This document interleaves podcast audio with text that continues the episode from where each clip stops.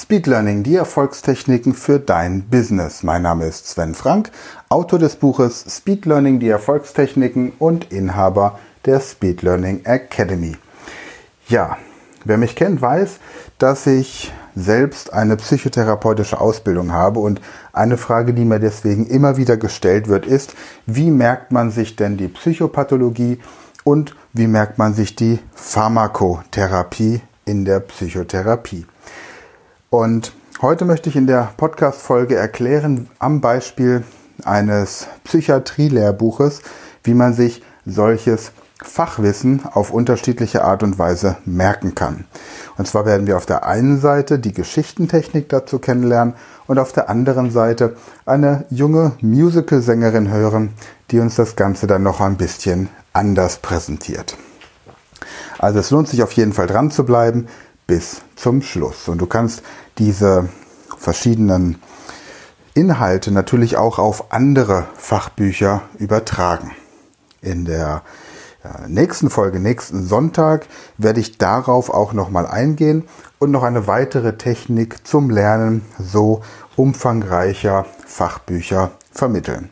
Ich habe auch gehört, dass es mittlerweile eine Gruppe von Medizinstudenten aus Ungarn gibt, die diesen Podcast abonniert haben. An dieser Stelle seid ihr recht herzlich gegrüßt. Sia. Und ähm, ich hoffe, dass es euch da drüben gut geht. Das Einzige, was ich aktuell auf Ungarisch kann, ist Mektut namondani keremeni azide und äh, noch ein bisschen Jonapot, Visondlata, Shra und Kösenem. Aber wenn wir beim Polyglot Project Ungarisch als Sprache nehmen, das wird irgendwann im Laufe des nächsten Jahres sein, dann wird sich das auch noch ändern. Gut, also ich freue mich über jeden, der diesen Podcast abonniert, anhört, weiterempfiehlt und gut findet. Und jetzt geht es um die Frage, wie merke ich mir den Inhalt eines Fachbuches am Beispiel der Psychiatrie. Ich habe jetzt also ein sehr großes, umfangreiches ähm, Psychiatrie-Lehrbuch von Laux, Deister und Möller. Psychiatrie und Psychotherapie heißt es. Und schaue mir jetzt hier das Inhaltsverzeichnis durch, wenn es um die Pathologie geht, also um die Krankheiten der Psyche. Und da sehe ich auf der einen Seite die affektiven Störungen, Angst- und Panikstörungen, Zwänge, Schizophrenie. Und dann geht es weiter mit organische psychische Störungen, dann gibt es psychotische Störungen nicht organischer Genese, also psychische Erkrankungen, bei denen man nicht genau weiß, was da im Körper passiert und man nicht erklären kann, warum da irgendeine Störung stattfindet. Wir haben die Anpassungs- und Belastungsstörungen, wir haben die dissoziativen Störungen, Essstörungen, Sexualstörungen und so weiter und so fort. Jetzt nehme ich mir das erste Kapitel her und überlege mir, wonach klingt für mich affektive Störungen. Affektiv, da denke ich an einen Affen. Also baue ich mir eine Geschichte. Ein Affe.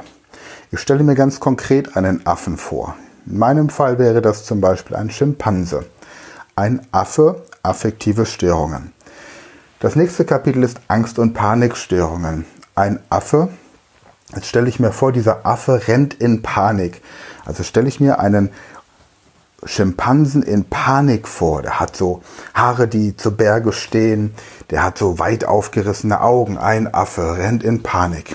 Das nächste Kapitel wären Zwänge. Zwänge. Hm, ich denke an eine Zange. Zwänge, Zange. Also dieser Affe rennt in Panik mit einer Zange in der Hand. Dann kommt Schizophrenie. Schizophrenie. Ich denke an einen Skifahrer. Der Affe rennt in Panik mit einer Zange in der Hand auf einen Skifahrer zu. Jetzt überlege ich mir also, was für eine Zange hat er in der Hand. Hat er eine Grillzange, eine Wasserpumpenzange, hat er eine Kneifzange? Also, der Affe rennt in Panik mit einer Zange in der Hand, welche Zange auch immer, welcher Affe das auch immer bei euch sein möge, auf einen Skifahrer zu. Wie sieht dieser Skifahrer aus? Welche Ausrüstung hat er? Ist es so ein altmodischer mit Holzschienen und ähm, selbstgestrickten Pullovern und einer Bommelmütze oder so ein moderner Hightech-Skifahrer mit Helm und einem eigenen Navigationssystem am Ski. Also, ein Affe rennt in Panik mit einer Zange in der Hand auf einen Skifahrer zu. Jetzt kommt die psychotischen Störungen nicht organischer Genese und ruft so, psychotische Störungen nicht organischer Genese. Die Psychologen sind nicht organisiert. Psychotische Störungen nicht organischer Genese. Also ein Affe rennt in Panik mit einer Zange in der Hand auf einen Skifahrer zu und ruft, die Psychologen sind nicht organisiert. Und so baue ich mir die Geschichte immer weiter auf. Am Ende wird die Geschichte folgendermaßen heißen. Wenn ihr das gesamte Inhaltsverzeichnis durchgearbeitet habt. Ein Affe rennt in Panik mit einer Zange in der Hand auf einen Skifahrer zu und ruft, die Psychologen sind nicht organisiert. Daraufhin nimmt der Skifahrer seine Organe, organische Psychosyndrome, legt sie dem Affen um den Hals, was diesen belastet, weil er sich nicht anpassen kann. Belastungs- und Anpassungsstörungen. Daneben sitzen die sozialen Menschen, dissoziative Störungen, denen das Ohr pfeift, Psychosomatik, und die sich dadurch beim Essen gestört fühlen, Essstörungen. Überlegt euch dann auch immer, was haben die für Essstörungen, was essen die gerade und wieso werden sie dabei gestört. Außerdem haben sie sexuelle Probleme, Sexualstörungen, wenn sie miteinander schlafen wollen, Schlafstörungen. Also suchen sie Abhängigkeit und Sucht, eine berühmte Persönlichkeit, Persönlichkeitsstörungen, die sich daraufhin die Pulsadern aufschneidet, Störungen der Impulskontrolle und Selbstmord begeht, Suizidalität. Nochmal, ein Affe rennt in Panik mit einer Zange in der Hand auf einen Skifahrer zu und ruft, die Psychologen sind nicht organisiert. Daraufhin nimmt der Skifahrer seine Organe, legt sie dem Affen um den Hals, was diesen belastet, weil er sich nicht anpassen kann. Daneben sitzen die sozialen Menschen, denen das Ohr pfeift und die sich dadurch beim Essen gestört fühlen. Außerdem haben sie sexuelle Probleme, wenn sie miteinander schlafen wollen. Deswegen suchen sie eine berühmte Persönlichkeit, die sich daraufhin die Pulsadern aufschneidet und Selbstmord begeht. Jetzt habe ich also das Inhaltsverzeichnis. Im nächsten Schritt frage ich mich, auf welches Kapitel habe ich am wenigsten Lust?